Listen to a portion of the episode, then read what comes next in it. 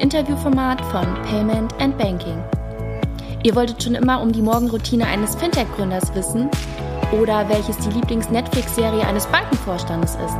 Dann seid ihr hier genau richtig. Herzlich willkommen zu einer neuen Ausgabe Ask Me Anything, dem Interviewformat von Payment and Banking. Ähm, wir sind mittlerweile bei Folge Nummer 13. Das wird uns in dem Fall aber kein Unglück bringen, sondern das wird ein ganz wunderbares Gespräch mit Chris Bartz, dem CEO und Co-Founder von Endelnbar. Er ist erster Ansprechpartner für Vermögensverwalter und Privatbanken als Kunden von Ellenvar. Er vereint rund 20 Jahre Erfahrung in der Finanzbranche mit einem starken Fokus auf Kundennutzen.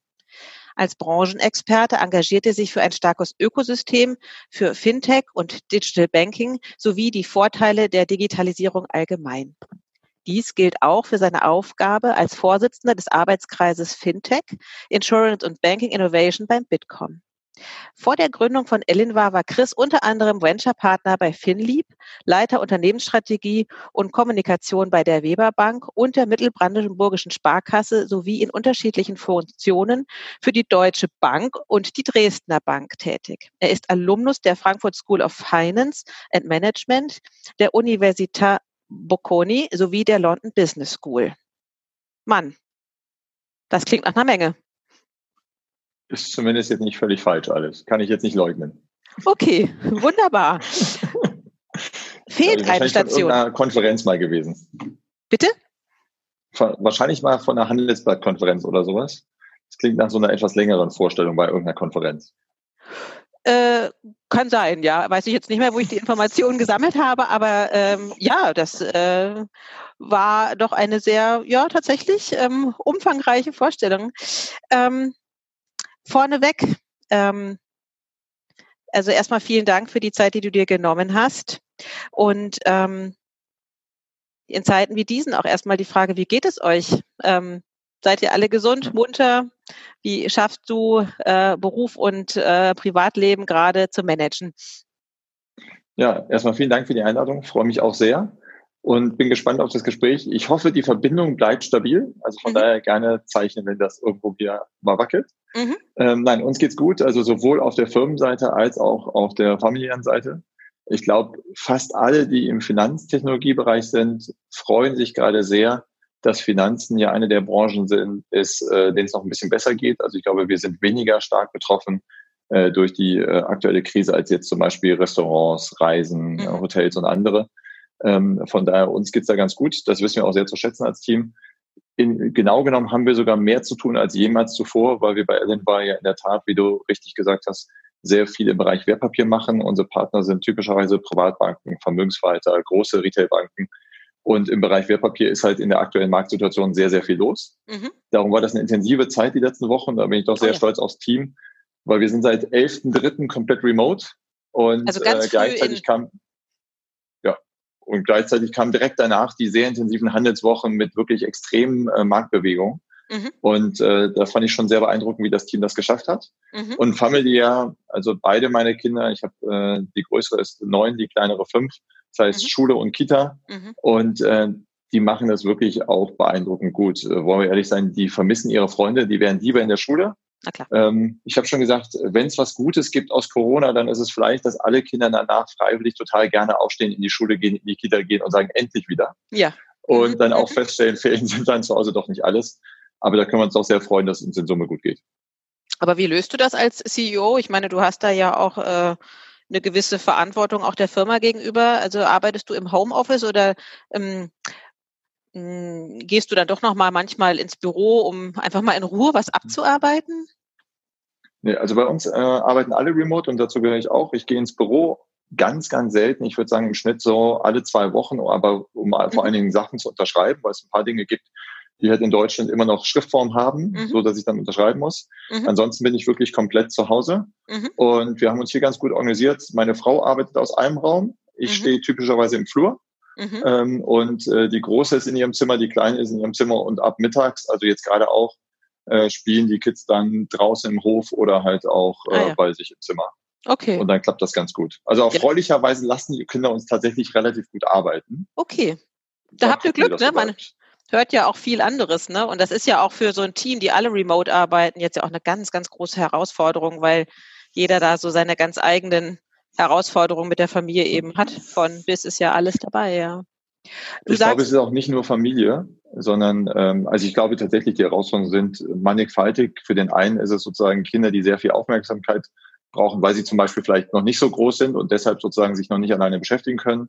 Für den anderen oder die andere ist vielleicht so, dass sie in Wohnungen leben, die nicht dazu gedacht sind, dass man da ja. viel Zeit verbringt. Ja, ja. Das haben wir zum Beispiel im Team auch. Mhm. Ähm, und dann ist es halt schon ein Unterschied, ob ich auf 30 Quadratmeter nur über Nacht verbringe oder ob ich da wirklich mal sechs Wochen arbeite. Ja, ja. Mhm. Und ähm, absolut, ich glaube, da können wir uns freuen, dass es uns momentan ganz gut geht. Aber mhm. mir ist absolut bewusst, dass es da auch viele Herausforderungen gibt. Ich finde, eine der größten ist zum Beispiel für meine äh, Töchter, die machen beide gerne sehr viel Sport. Mhm. Äh, und das geht uns in der Familie allen so. Mhm. Und ich finde die Organisation von Sport in der aktuellen Situation nicht völlig einfach. Ja, wenn man nicht gerade äh, Joggen als Hobby hat, ist man da irgendwie so ein bisschen äh, ja verloren, ne? Gerade wenn man so Mannschaftssport oder sowas macht, ja. Hm. Ich würde sagen, es gibt gerade viele, die Joggen als Hobby neu für sich finden müssen, mhm. egal ob sie das denn wollen oder nicht. Bist du ein Läufer? Ich bin kein Läufer, aber ich laufe gerade, so würde ich es formulieren. Wie, wie meinst du das? Ach so, du, du hast jetzt gerade als Ersatz, äh, bist du unter die genau. Jogger gegangen. Also ich bin eigentlich kein Läufer, aha, aber aha. jetzt gerade äh, laufe ich halt auch mal. Okay. Ähm, um das halt irgendwie zu organisieren. Ja, Ansonsten ja, ja. haben wir aber auch, wie wahrscheinlich der eine oder andere, angefangen, unser äh, Zuhause abzugraden, was Sport angeht. Und mhm. äh, die neueste Errungenschaft, da bin ich auch sehr happy, ist eine Sprossenwand. Oh, okay. da werdet ihr dann abends wird dann dran geturnt, ja. genau. Ja, schön. Also ich meine, macht ihr auch diesen Albersport mit? Ähm, meine Große macht tatsächlich manchmal mit. Mhm. Ähm, die macht aber auch Karate und äh, da ist dann eher noch der, der tägliche, die tägliche Karate-Session. Mhm. Und ähm, von daher versuchen wir alle sozusagen unsere ja. irgendwie Sport unterzubringen. Ja, ja, ja. Naja, man braucht ja irgendwo auch diesen Ausgleich. Was machst du sonst als, als privat als Sport, wenn du äh, nach der Arbeit, vor der Arbeit, wie? Ähm, Gym und Radfahren. Beides. Mhm. Also ich bin relativ viel im Fitnessstudio. Äh, ich versuche relativ viel Rad zu fahren. Mhm. Und äh, ansonsten alles, was man irgendwie gut in den Tagesablauf unterbringen kann. Gerne auch mit anderen zusammen. Mhm. Aber das hängt immer ein bisschen davon ab. Heute momentan halt sehr schwierig. Ja, ja, genau. Ich habe jetzt gelesen, äh, Sport, bei dem man sich nicht berührt, ist jetzt bald wieder erlaubt. Also Tennis geht wohl bald wieder. Das spiele ich leider nicht. Golfen. Ganz viele freuen sich ja schon wieder, den Golfschläger schwingen zu dürfen. Mal gucken. Wer weiß, vielleicht gehst du ja dann auch unter die Golfer. Wäre das Das kann ich so ein bisschen. Ah ja. Golfen kann ich ein bisschen. Ich spiele tatsächlich ein bisschen Golf. Mhm. Habe ich aber auch erst angefangen, als ich bei der Privatbank raus bin. Es ist ja so das Klischee, oder? Was man so hat. Das Eben drum. Mhm. Vorher hast du dich geweigert. ja, der war dann eher im Urlaub mal äh, klassisch, wie wahrscheinlich wieder zu kommen. Wenn es so richtig entspannt ist, dann habe ich angefangen, auch mal mit dem Golfschläger zu, äh, zu sein. Also eben nicht dieses Klischee, sondern einfach, wenn es eher, als eher darum ging, den Urlaub zu genießen, ein bisschen draußen zu sein.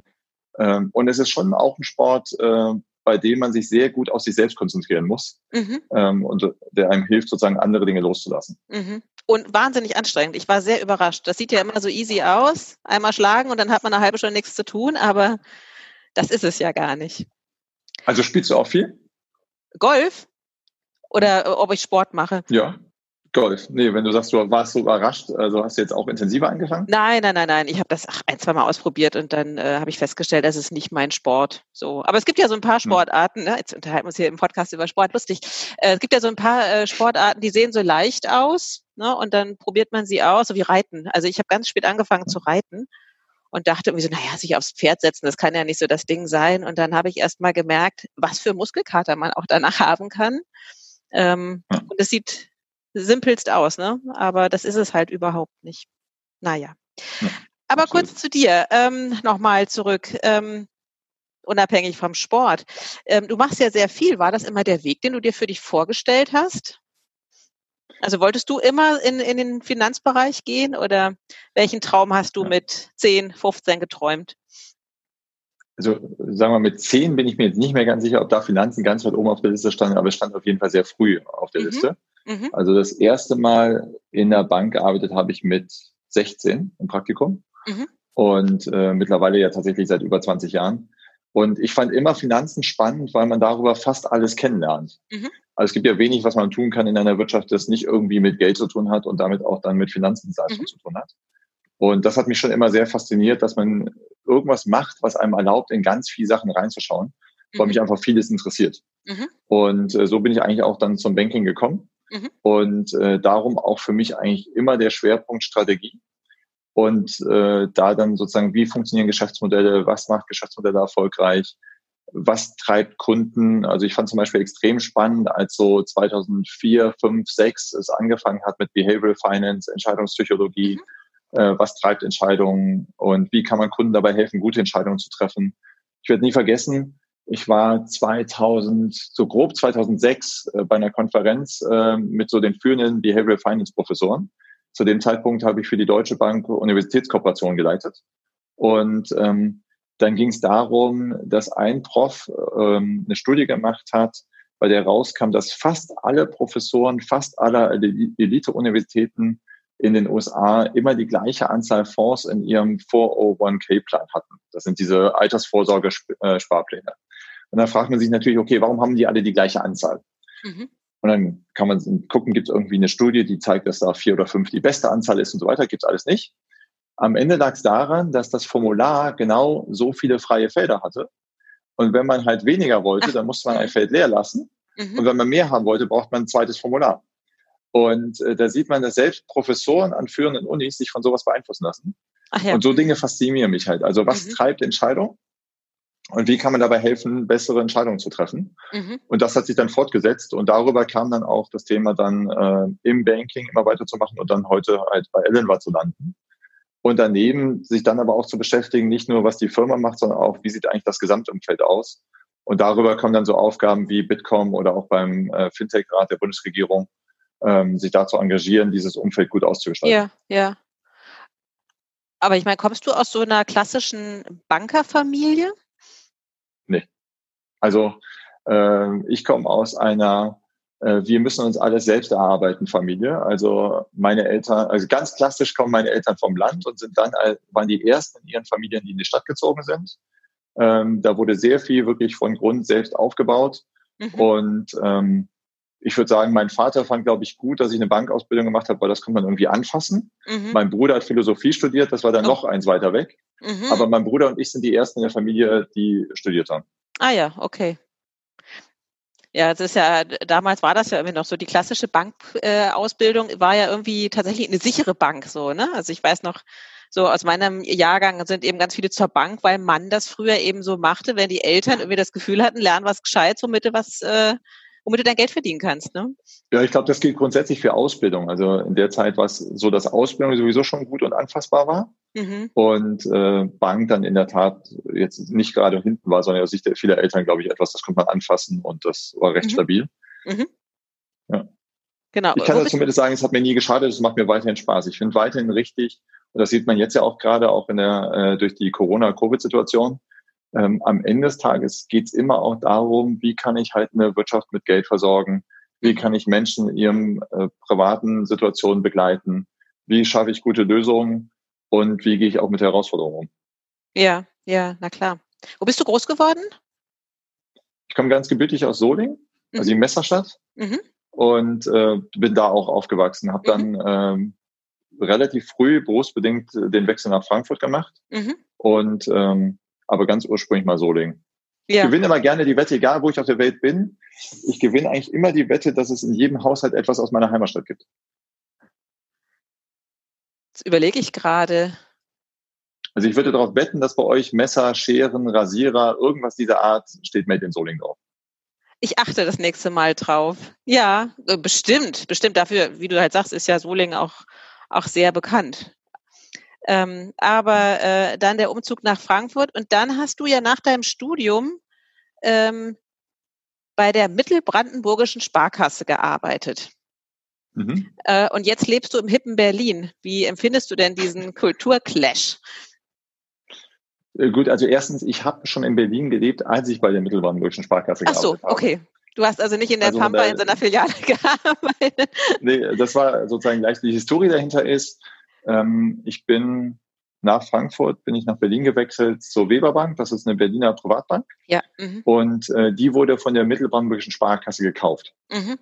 Und das habe ich jetzt auch nicht unbedingt mit gerechnet, dass ich äh, bei der Sparkasse lande, aber äh, dazu muss man wissen, die Mittelbrandenburgische Sparkasse oder MBS, da muss man nicht mehr das ganz lange Wort machen, ist doch mit Abstand eine der erfolgreichsten, wenn nicht die erfolgreichste Sparkasse yeah. Deutschland. Mhm. Ähm, und ähm, kann sich halt leisten oder konnte sich auch damals leisten, eine Privatbank zu kaufen. Mhm. Ich habe dann ähm, mit dem Strategie-Background mich darum gekümmert, wie sieht das Geschäftsmodell in Summe aus. Mhm. Und über die heraus, äh, über die Lösung dieser Aufgabe bin ich dann Strategiechef für die gesamte Gruppe geworden. Okay. Und bin dann immer von Berlin nach Potsdam gependelt. Na ja, gut, und auch Potsdam ist jetzt nicht der schlechteste Standort. Nein, nein, das geht Und das noch. ist, da ist der Hauptsitz der MBS. Ja. Also von daher, das ging schon. Aber es ist in der Tat auch halb Brandenburg zum Geschäftsgebiet. Wir wollen jetzt auch Brandenburg gar nicht. Nö, aber man sieht schon äh, viele Gegenden, die anders sind als Prenzlauer Berg, wo ich jetzt normalerweise Richtig. wohne. Genau. Ähm, ich fand es immer interessant, weil ich per se es interessant finde, Unterschiedlichkeiten sozusagen als bereichernd. Also finde ich immer bereichernd. So, dann hat man halt hier irgendwie den Hipster, der irgendwie einen Kaffee betreibt und einem mit Leidenschaft etwas erzählen kann über wie macht man Kaffee. Das ist eins meiner Lieblingsthemen. Mit Kaffee kann ich mich gerne und lange beschäftigen. Mhm. Und dann sitzt man in Brandenburg und äh, lässt sich zum Beispiel von jemandem erklären, wie er denn ähm, Schnaps produziert und mit Mhm. welcher Leidenschaft äh, er das tut. Ich bin jetzt fairerweise kein großer äh, Alkoholtrinker, aber finde das Thema, irgendwas mit Leidenschaft zu machen, immer be begeisternd. Und Mhm. wenn Menschen das tun, dann fasziniert mich das eigentlich fast immer. Mhm. Und äh, dann sieht man dann schon, dass der Unterschied gar nicht so groß ist, ob ich jetzt den Kaffee mache oder sozusagen den Schnaps brenne. Ich Mhm. muss da sehr viel Liebe reinstecken, sehr viel Handarbeit. Mhm. Und es kommt auf Details an, die man erst übersieht. Und gerade wenn man es hochqualitativ machen will, dann Mhm. gibt es auf einmal sehr viel Gemeinsamkeiten, auch Ja, ja. wenn sozusagen es auf den ersten Blick nicht da ist. Ja, absolut. Und außerdem wollen wir Brandenburg auch überhaupt nicht schlecht machen. Ein wunderbares Bundesland. Ähm, und äh, es, es gibt viel Luft zum Atmen, wenn man mal aus Berlin rauskommen möchte. Ne? Ja, ich glaube, es ist auf jeden Fall eine gute Mischung. Ja, ich hatte jetzt nur gerade gedacht, ich meine, Ellen war beschäftigt sich ja sehr viel mit Vermögensverwaltung und so weiter, ne? Und äh, Mhm. Ob, ob du da sozusagen auch eine unterschiedliche Mentalität von Stadt zu Land auch feststellst. Und ob eure Kunden jetzt, also ne, wer da eure Kunden ausmachen, ob die unterschiedlich anlegen, äh, beziehungsweise ob sie unterschiedliche Produkte nutzen, etc. Also unser Danke, Fälle. direkter Kunde ist ja, Typ, ist ja die Bank Mhm, und, ja, nicht, äh, ja. und dann ist eher so, dass es auf deren Kunden ankommt. Genau, und man sieht eben, natürlich ja, ja. schon, Mhm. dass ähm, das Geschäftsmodelle von Banken unterschiedlich sind, je nachdem, in welcher Region sie sind. Genau. Mhm. und dann auch die Schwerpunkte anders sind. Ähm, das begleiten wir bei Plattformen sozusagen auch, also unsere Plattform begleitet da unterschiedlichste Geschäftsmodelle. Genau, ja. Per Aber se tatsächlich, finde ich, äh, sind die Unterschiede aber dann wiederum weniger äh, nach dem Thema Stadt-Land, sondern eher nach dem Thema zum Beispiel Unternehmer versus Angestellter. Ah ja. Oder ähm, Mhm. also da gibt es dann sozusagen andere Einflussfaktoren. Mhm. Und man hat ja gerade in Deutschland auch sehr viel erfolgreichen Mittelstand, der jetzt nicht in den Städten sitzt, Mhm. sondern sozusagen eher drumherum sitzt. Mhm. Und das sind dann auch regelmäßig Kundinnen und Kunden von Privatbanken. Ja, ja. Und die Privatbanken sind ja tatsächlich immer noch da, ne? Ähm, und ähm, kam aber eine Frage rein, ähm, ob das vielleicht eine aussterbende Nische sein könnte. Wie beurteilst du das? Ich glaube, dass wir äh, gerade in der Zeit sind, wo wir insgesamt viel stärker feststellen, dass ich im Finanzbereich klare Kernkompetenzen brauche. Also während es früher vielleicht so war, fängt auch übrigens bei Großbanken an, bisschen provokant formuliert, so Anfang 2000 konnte man wahrscheinlich bei jeder großen Bank reingehen und sah jeweils die gleiche Strategiepräsentation, nur die Farbe war anders. Mhm. Und äh, Digitalisierung führt halt dazu, dass ich eine viel höhere Transparenz habe, wer ist denn in was das Beste, der Beste. Und es mir auch viel leichter gemacht wird, ähm, dann die jeweils beste Leistung zu beziehen. Das gilt sowohl für den Endverbraucher, aber auch für den, äh, die Bank, die mit jemand anderes kooperieren will. Und äh, von daher sozusagen ist es viel wichtiger, dass ich eine klare Kernkompetenz habe. Und wenn ich das dann auf Geschäftsmodelle von Banken übertrage, heißt das erstens, es sollten nicht mehr alle das Gleiche tun, weil das wird dann Mhm. Mhm. per Definition keine klare Kom- Kernkompetenz sein. Mhm. Und ähm, zweitens würde ich dann bei Privatbanken schon sagen, es gibt viele Privatbanken, die haben ein klares, äh, klar, die haben klare Kernkompetenzen, weil die zum Beispiel ihre Zielgruppe auf einem Vertrauenslevel kennen, das halt viele andere nicht haben. Mhm. Und auch zum Beispiel Unternehmerinnen und Unternehmer in einer Detailtiefe begleiten aus Sicht des privaten Vermögens, die andere halt nicht haben. Mhm. Ähm, so, und zugleich gibt es halt auch äh, Banken, denen die Kernkompetenz fehlt und die haben halt Herausforderungen vor sich. Aber darum glaube ich nicht so sehr an die Nische Privatbank versus andere, sondern ich glaube eher an das Thema, wer hat klare Kernkompetenzen, wer mhm. hat die mhm. nicht. Mhm. Und ähm, wir glauben halt auch dran, dass es für uns wichtig ist, dass wir uns auf unsere Kernkompetenz konzentrieren und unsere Partner halt klare Kompetenzen haben, die dazu komplementär sind. Mhm. Also dieses Vertrauen und dieses Kundenkennen ist im Moment umso wichtiger. Ist das das, was du meinst? Zum Beispiel. Bist du zum Beispiel. Also ich glaube, für mhm. den einen, für den einen ist es tatsächlich diese Nähe zum Kunden, für, für die andere ist es ähm, zum Beispiel jemand, der auch, das auch Public mit uns zusammenarbeitet, ist die DKB. Mhm, da ist es ja, sicherlich das ja. Thema Kundenreichweite. Ja. Also sie kennen einfach sehr viele. Ja. Ähm, für andere, äh, wer zum Beispiel auch mit uns arbeitet, ist die Fonds Depot Bank. Ähm, die, das ist das größte Haftungsdach Deutschlands. Also in diesem Geschäftsmodell sind sie Marktführer in Deutschland. Also das heißt, ähm, ich glaube, es gibt unterschiedliche Kernkompetenzen, die man haben kann. Mhm. Und äh, wir finden es halt gut, wenn die jeweils komplementär sind zu uns. Wir konzentrieren uns auf Technik und das ist sozusagen unser Anker. Mhm. Und ähm, dann gibt es sozusagen andere Felder, die andere besetzen. Ja, also bist du auch ein Verfechter von Filialen? Ich, ich bin ein Verfechter davon, dass wenn meine Kernkompetenz ist, eine hohe regionale Nähe zu haben, dann brauche ich auch regionale Standorte. Mhm. Das sagt jetzt nichts darüber aus, wie viel ich davon brauche und wie die aussehen. Aber ich glaube, also ich gehöre nicht zu denen, die daran glauben, dass alles zukünftig nur noch online passiert. Mhm. Ich glaube, Menschen haben ein hohes Bedürfnis, über bestimmte Themen auch persönlich reden zu wollen. Mhm. Ähm, mhm. so, und dementsprechend brauche ich für bestimmte Geschäftsthemen dann auch Filialen oder Standorte. Mhm. So, und das sieht man ja auch zum Beispiel, wenn man sich sowas anguckt wie Interview. Das ist ja ein nicht unerfolgreicher Baufinanzierungsvermittler, keine mhm. klassische Bank. Mhm. Und trotzdem läuft auch bei denen ein wesentlicher Teil ihres Geschäftes, und das ist Public Informationen, über Filialen und Standorte und ja. persönliche ja, Betreuung. Ja. So, und ähm, wenn ich mir zum Beispiel Ratenkredite angucke, die finden vielleicht nicht mehr in der klassischen Bankfiliale statt, aber dann finden sie im Autohaus oder Möbelhaus statt. Mhm. Das ist ja trotzdem physischer Standort. Mhm. Äh, das heißt, für mich ist die Dis Diskussion weniger Standort, also physischer Standort versus online, mhm. sondern eher, was muss mein physischer Standort denn machen und was ist da der Grund, warum Kunden da reingehen mhm. und wie verbinde ich dann die Finanzdienstleistung mit dem Nutzen für den Kunden? Ist es die Gesamtberatung? Ist es äh, ein Produktbezug wie im Autohaus? Ähm, mhm. was ist jeweils der Grund, warum man im Gespräch ist? Ja. Und äh, ja. dieses Thema, sich physisch zu treffen, glaube ich, wird weiterhin relevant sein für ganz, ganz viele Themen. Nicht für 100 Prozent aller Kunden, aber immer für einen Teil der Kunden. Ja. Naja, und gerade Zeiten wie diese zeigen einem ja wieder mal oder ja, sehr deutlich, ähm, wie wichtig auch tatsächlich diese physische Begegnung ist und dieses auch den anderen tatsächlich äh, zu treffen und sich auszutauschen, weil eben viel mehr dazu gehört als nur irgendwie die Kommunikation über E-Mail oder WhatsApp. Ne? Das hat man immer schon geahnt, aber jetzt spürt man es am eigenen Leib, ja. Das finde ich auch interessant im Kontext Digitalisierung. Ich glaube, wir haben in mhm. Deutschland lange Zeit den Fehler gemacht, dass wir digital gleichgesetzt haben mit online. Mhm. Und äh, das ist aber eigentlich mhm. falsch, sondern digital in seinem, im Kern ist aus meiner Sicht vor allen Dingen Individualisierung. Das heißt, die jeweils für mich individuell passendste und beste Lösung. Und äh, mal als triviales Beispiel beim iPhone haben wir vielleicht, haben relativ viele Leute das gleiche iPhone. Aber der Nutzen entsteht ja dadurch, dass bei mir andere Applikationen drauf sind als bei dir, mhm. dass die dann wiederum anders eingestellt sind, sodass in Summe das für mich optimierte Produkt entsteht. Mhm. Und äh, dann ist es auf einmal so, dass wenn ich so darüber nachdenke, dass es Berechtigung haben kann, sich online äh, zu begegnen. Es kann Berechtigung haben, sich on-site zu begegnen.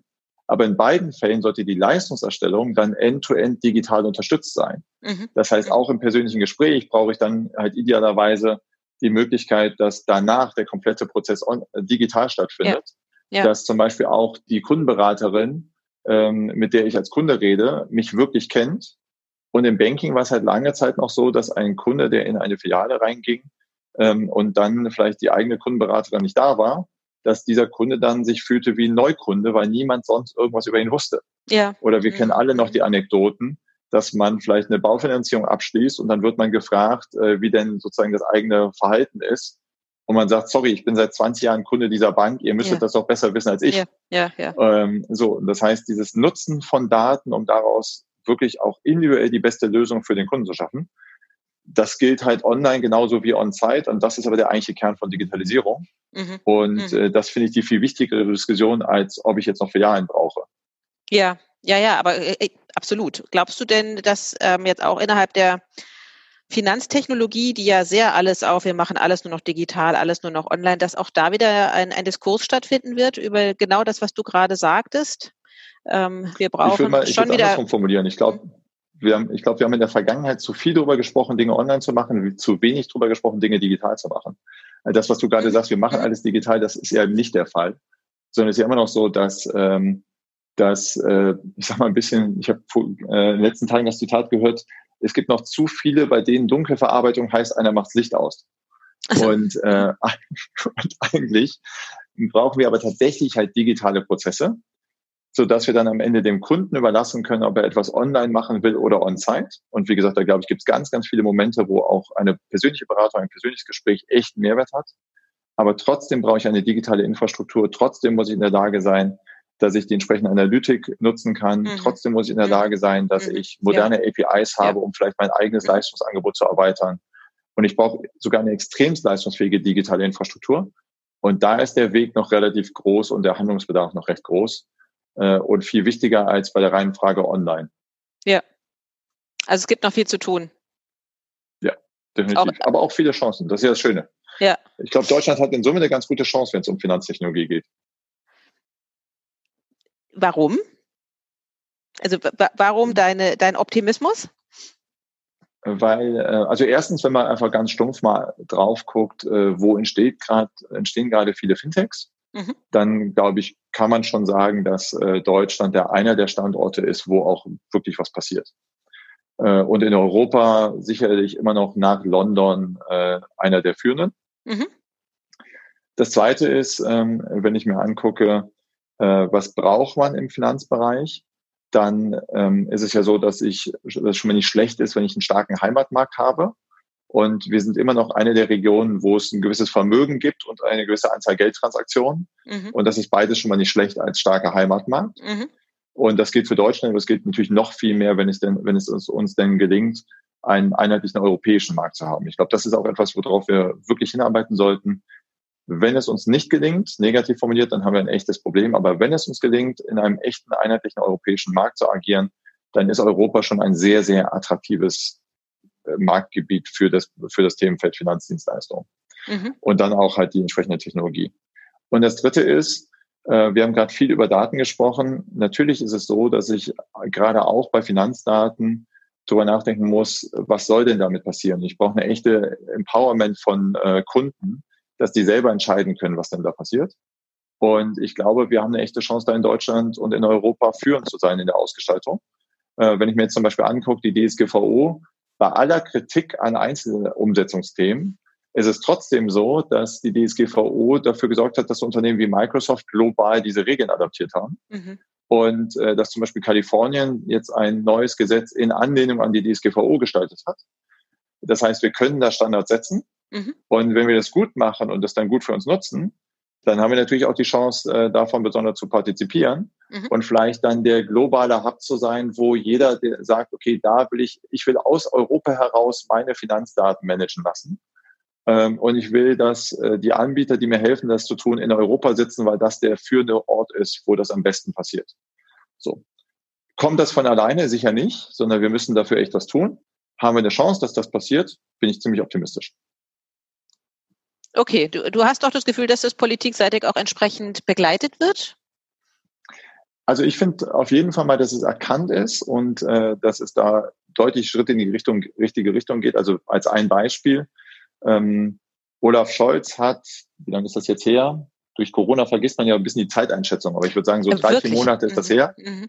Ähm, Gab es so einen Artikel in der Financial Times, wo er in einem Meinungsbeitrag sehr ausführlich geschildert hat, was wir tun müssen, um einen europäischen Markt hinzukriegen. Und dass wir auch aus Deutschland heraus die Diskussion führen müssen in, in der Frage des Wies und nicht der Frage des Obs. Mhm. Und äh, hat da aus meiner Sicht gute und relevante Impulse geliefert. Da stimme ich nicht jedem zu, äh, jeder dieser Dinge, aber es ist ein wichtiger Diskurs.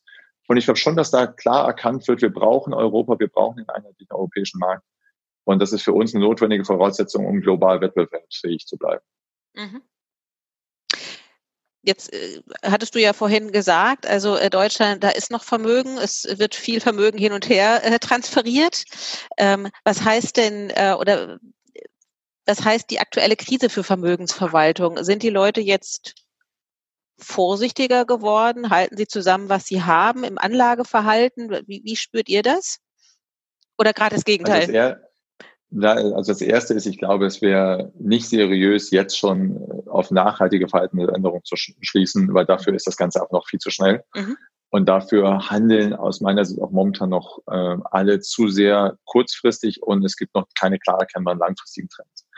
Ich würde auch nicht jetzt zu sehr über das äh, reden, was wir sozusagen merken, weil ich dann zu sehr im Zweifel auch über Verhalten der Kunden unserer Partner reden würde. Und das mhm, mhm. mache ich nicht. Mhm. Äh, wenn man aber äh, mal einen Schritt zurück macht, äh, macht dann glaube ich, kann man schon sagen, dass die aktuelle Phase dazu führen wird, dass ähm, es wieder mehr Diskussionen und mehr Wertschätzung gibt für aktives Management äh, und gerade aktives Risikomanagement. Also wir haben ja in den letzten Jahren sehr viel Diskussion dafür gesehen im Bereich der Vermögensanlage, äh, passive Anlagen, ETF-Anlagen, ja. die Diskussion, keiner kann den Markt schlagen. Und das ist immer eine Diskussion, wir haben quasi seit der Finanzkrise, also seit fast zwölf Jahren, einen im Schnitt aufwärtsgehenden Markt. Mhm. Und wenn alles nach oben geht, dann ist es jetzt auch nicht Rocket Science, auch dabei zu sein. Mhm. Und es ist andersrum aber extrem schwer, besser zu sein als der Markt. Mhm. Wenn ich aber extreme äh, Schwankungen nach unten habe, dann ist das auf einmal eine andere Diskussion, weil dann ist das Thema Risikomanagement und bewusst zu sagen, wann nehme ich vielleicht auch ein Risiko raus und wann steige ich wieder ein, wieder etwas, da kann ich dann echt auch ähm, einen relevanten Mehrwert schaffen. Mhm. Und äh, genauso auch die Diskussion, in welchen Assets sollte ich denn jetzt gerade äh, engagiert sein? Also stärker in Aktien, stärker in Immobilien, mhm. stärker auch mal komplett in Cash. Mhm. Und äh, das sind ja Fragen, die jetzt nicht trivial sind. Also Beispiel, verändert vielleicht das aktuelle Umfeld äh, den Immobilienmarkt? Ja.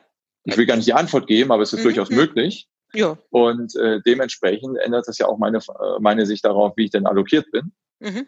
Und darum glaube ich, wird das jetzt eine sehr spannende Phase, wo wir wieder sehen werden, dass wir mehr Differenzierung erleben. Mhm. Während es davor jahrelang eigentlich so war, dass alles nach oben ging und dann ging es bis so ein bisschen, ein bisschen plus minus. Und dann ist vielleicht noch die Frage, wer hat denn das höchste Technologie-Exposure und hat am stärksten davon partizipiert, dass Google, Apple und Amazon besonders gut gelaufen sind. Äh, und jetzt werden wir in eine Phase reingehen, wo ich wieder viel differenziertere Performance sehen werde. Mhm. Einfach weil ich einfach viel mehr Unsicherheit habe und viel mehr Möglichkeiten durch aktive, gute Entscheidungen auch Mehrwert zu generieren. Mhm. mhm. Also es wird äh, tatsächlich äh, vermutlich ein, ein sehr, eine sehr interessante Zeit, ne? wie, wie, Menschen mit dem Geld, das sie haben, also das so verstehe ich dich, einfach künftig ähm, wieder ein bisschen sich diverser aufstellen, ein bisschen risikofreudiger? Ja, vor allen Dingen die Frage, wie auch Berater, also wenn wir jetzt aus Sicht des Anbieters, also des Finanzdienstleisters ja, gucken, ja. Mhm. wieder viel mehr Möglichkeit als Finanzdienstleister Mehrwert zu schaffen. Mhm. Also das meine ich halt so, wenn der Markt halt konstant nach oben geht, egal ob ich Immobilien habe oder Aktien habe, mhm. also Hauptsache investiert, mhm. Mhm. dann geht's für alle nach oben und dann ist es echt schwer, den eigenen Mehrwert zu schaffen und zu beweisen, weil ein Kunde sagen kann, sorry, also kaufen und halten kann ich auch alleine. Mhm. Aber mhm. in einer Phase, wo einfach viel mehr Unsicherheit ist, wo mhm. Volatilitäten da sind, wo es halt nicht so klar ist, wie es weitergeht, da habe ich halt auf einmal eine ganz andere Wertschätzung dafür und viel mehr Möglichkeiten, auch meine eigene Leistung zu zeigen. Mhm. mhm. Äh, und dann zum Beispiel wirklich zu sagen, du lieber Kunde, konzentrierst dich auf deinen Job, in dem du gut bist. Mhm. Und ich als Berater, Vermögensverwalter, Privatbank kümmere mich um die Manage ums Management deines Geldes, mhm. weil das halt nichts ist, was von alleine läuft, sondern mhm. etwas ist, wo man wirklich jeden Tag hingucken sollte. Mhm. Und ähm, das ist das, was, glaube ich, jetzt auch schon auf uns zukommen wird, dass man da einfach wieder eine andere Diskussion hat. Ja, ja. ja. Zumindest was so die tägliche Interaktion rund um die Vermögensanlage angeht, ist glaub, das, glaube ich, eine der Änderungen, die wir sehen werden. Es kam die Frage rein, ist Vermögensverwaltung ein Fintech-Thema? Wenn ja, warum? Ich würde es ein bisschen differenzieren. Also erste, äh, wenn wir sagen Vermögensverwaltung im Sinne von der optimalen Anla Anlageallokation, also die eigentliche Allokation definieren, mhm. bin ich der Meinung, gibt es schon sehr viel Expertise da draußen und äh, nicht zwangsläufig etwas, wo man jetzt noch zusätzlich Mehrwert braucht. Mhm das ist ja auch der Grund, warum wir uns als Ellen war an der Stelle raushalten und sagen, da gibt es schon sehr viele, die das sehr, sehr gut können. Mhm. Und selbst wenn ich drauf gucke, algorithmisch getriebene Anlageentscheidungen, also als ich 1999 aus dem Handel der Deutschen Bank rausgegangen, äh, nee, reingegangen bin, ich habe im Handel äh, 99 angefangen, da ging das schon los mit algorithmusbasierten ähm, Entscheidungen. für Anlageentscheidungen. So, vor dem Hintergrund würde ich sagen, da gibt es schon viel.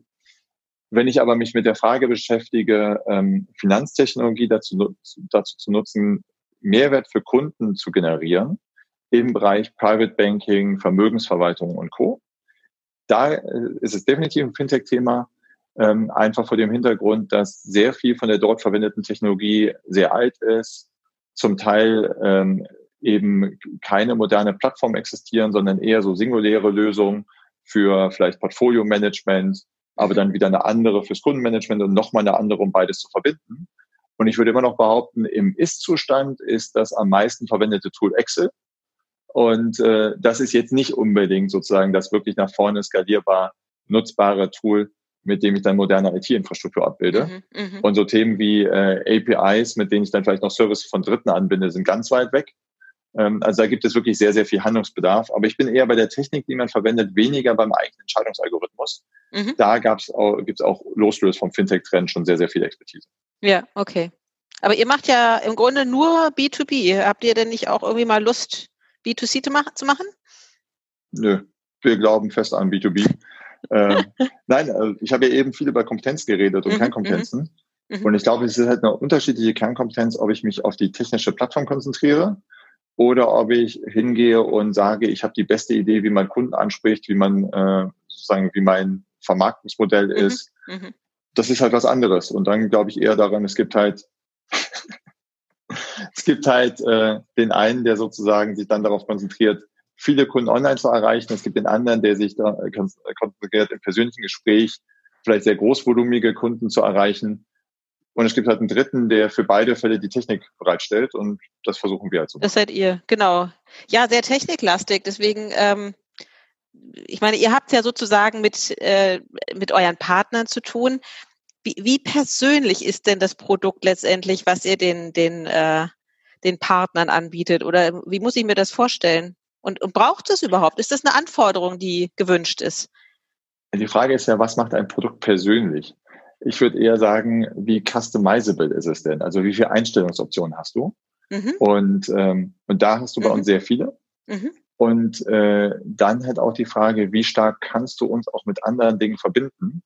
Und da hast du auch viele Optionen, weil das ist ja genau die Herausforderung. Also was haben wir im Kern, wenn man über uns nachdenkt? Wir haben eine, ein cloud-basiertes Betriebssystem. Also jetzt, wenn ich beim Smartphone bin, quasi das Betriebssystem, das iOS.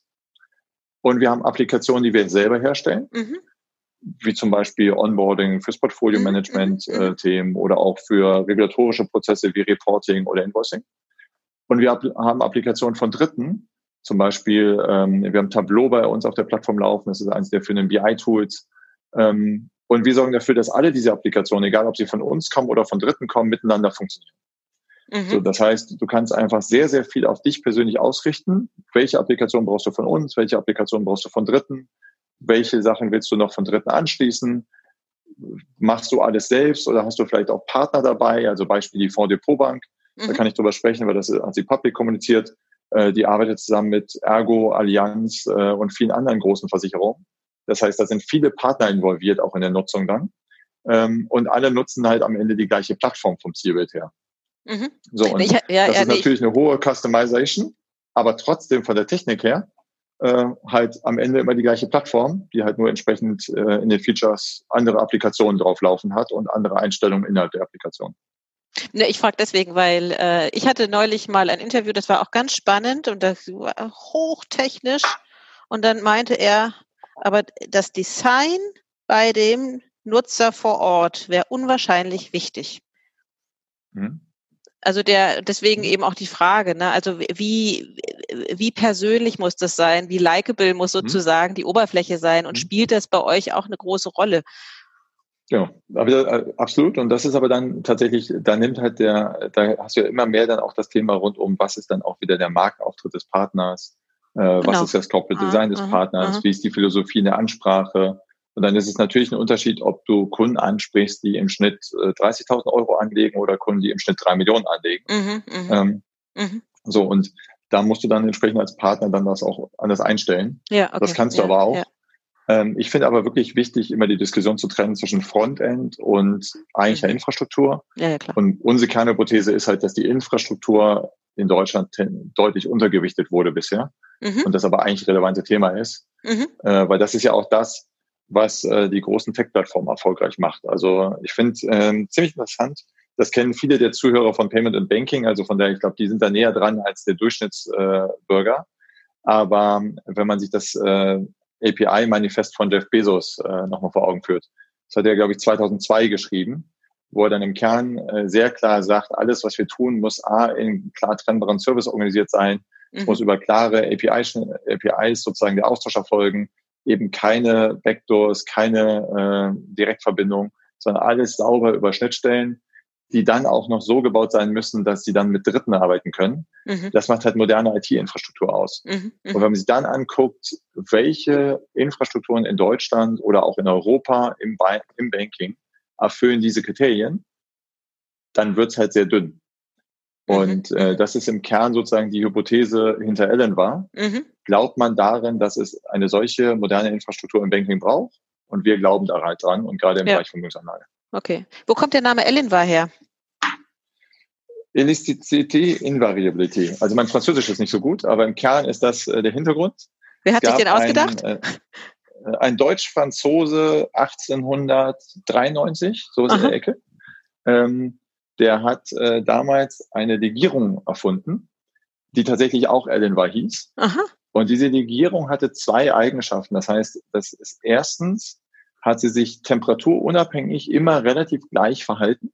Mhm. Also bei kaltem wie warmem Wetter. Mhm. Und das zweite ist, sie war nicht magnetisch.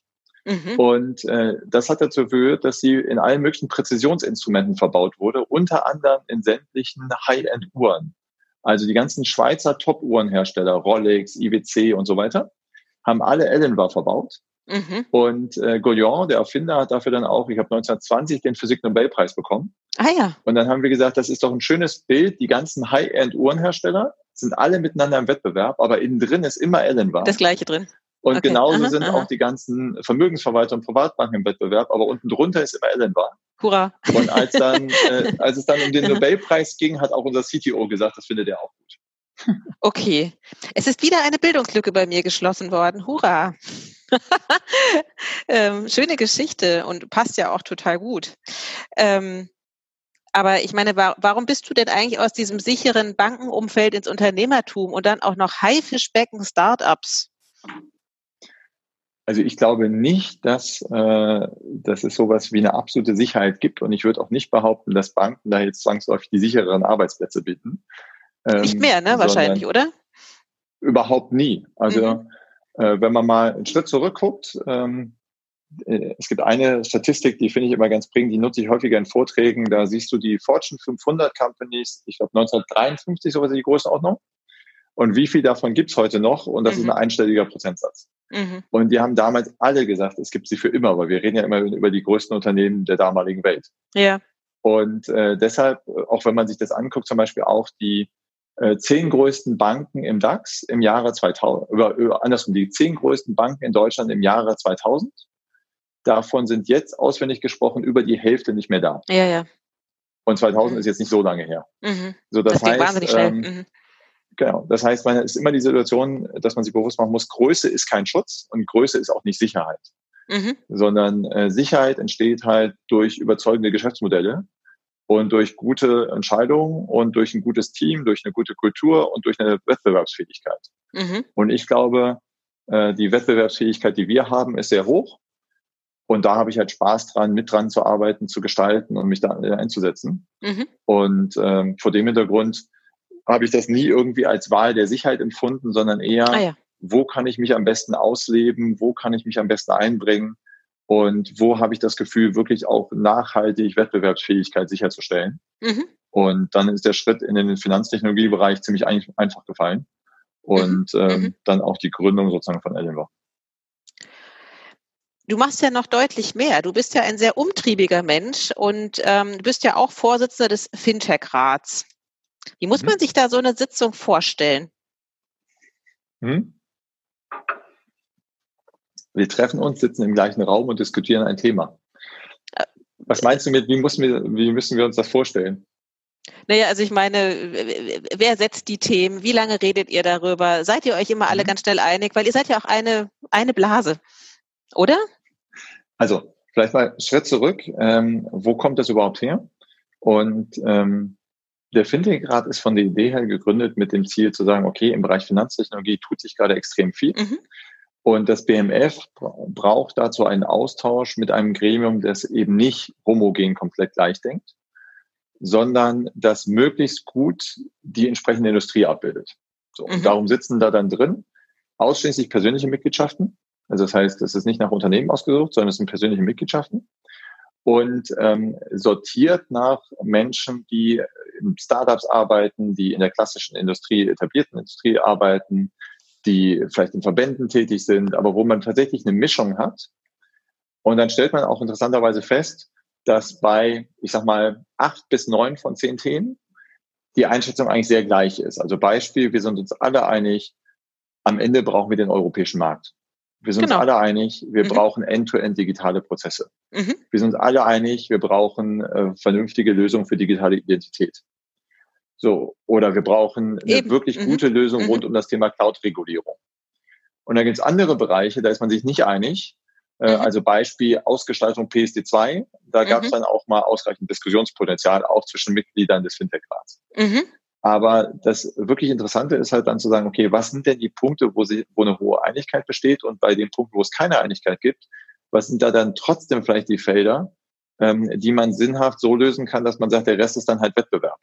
Mhm. Und ähm, das ist der, das Ziel erstmal des Fintech-Rats, da also gerade was die mittelfristige, äh, was mittelfristige Themen angeht, die richtigen Themen zu identifizieren und auf die Agenda zu heben und denen die richtige Priorität zu geben. Wer, und wer darum läuft die Diskussion der Rat selbst, also wir mhm. geben mhm. die uns selbst. Okay. Und ähm, darum ist die, das Thema eigentlich zum Beispiel, wir haben jetzt äh, vor nicht allzu langer Zeit eine Roadmap verkündet, äh, kommuniziert, mhm. mhm. wo wir gesagt haben, okay, jetzt EU-Kommission, neue Legislaturperiode. Was sind denn aus Sicht des Rates die Themen, die für Europa besonders entscheidend sind, um die nachhaltige Wettbewerbsfähigkeit für diesen Bereich, diese Branche in Europa sicherzustellen? Und dabei schon starten mit halt der Tatsache, dass wir einen europäischen Fokus dabei haben. So, und dann haben, sind da Themen drin, wie zum Beispiel der Abbau von Cross-Border-Unterschieden. Mhm. Weil theoretisch sollten wir eigentlich schon weite Schritte zu einem einheitlichen Markt gemacht haben. De facto haben wir dann eine Liste von 30, 40 Themen identifiziert, die halt leider nicht einheitlich sind. Sowas wie IBAN-Diskriminierung mhm. und der äh, Stromanbieter im einen Land akzeptiert nicht das Konto aus dem anderen Land. Mhm. Oder Identifizierung in dem einen Land funktioniert die Referenzüberweisung in dem anderen Land äh, halt nicht. So, da gibt es halt Themen, die wir dann entsprechend identifiziert haben. Oder auch das Thema in der Regulierung wegzugehen von einer institutsbezogenen Regulierung hin zu einer stärker ökosystembezogenen Regulierung. Mhm. Weil wir eben, eben ja so selbstverständlich über Partnerschaften gesprochen. Mhm. De facto stellen wir ja fest, dass ähm, die ganze die gesamte Regulierung eigentlich noch in dem Bild gemacht ist, dass es einen zentralen Anbieter gibt, das jeweilige regulierte Institut, die alles machen und verantworten. Mhm. Und äh, was da, dass da andere noch mitmachen, ist irgendwie nicht richtig abgebildet. Mhm, mh. So und ähm, da haben wir dann am konkreten Beispiel Cloud einen sehr konkreten Vorschlag gemacht, der halt dann sagt, wie könnte man das ausgestalten, mhm. weil wir das halt für sehr relevantes Thema halten. Mhm. So und äh, in der Sitzung sieht es dann so aus, dass es Sitzungen gibt, in denen wir eher darüber sprechen, was sind die Themen, die man behandeln müsste.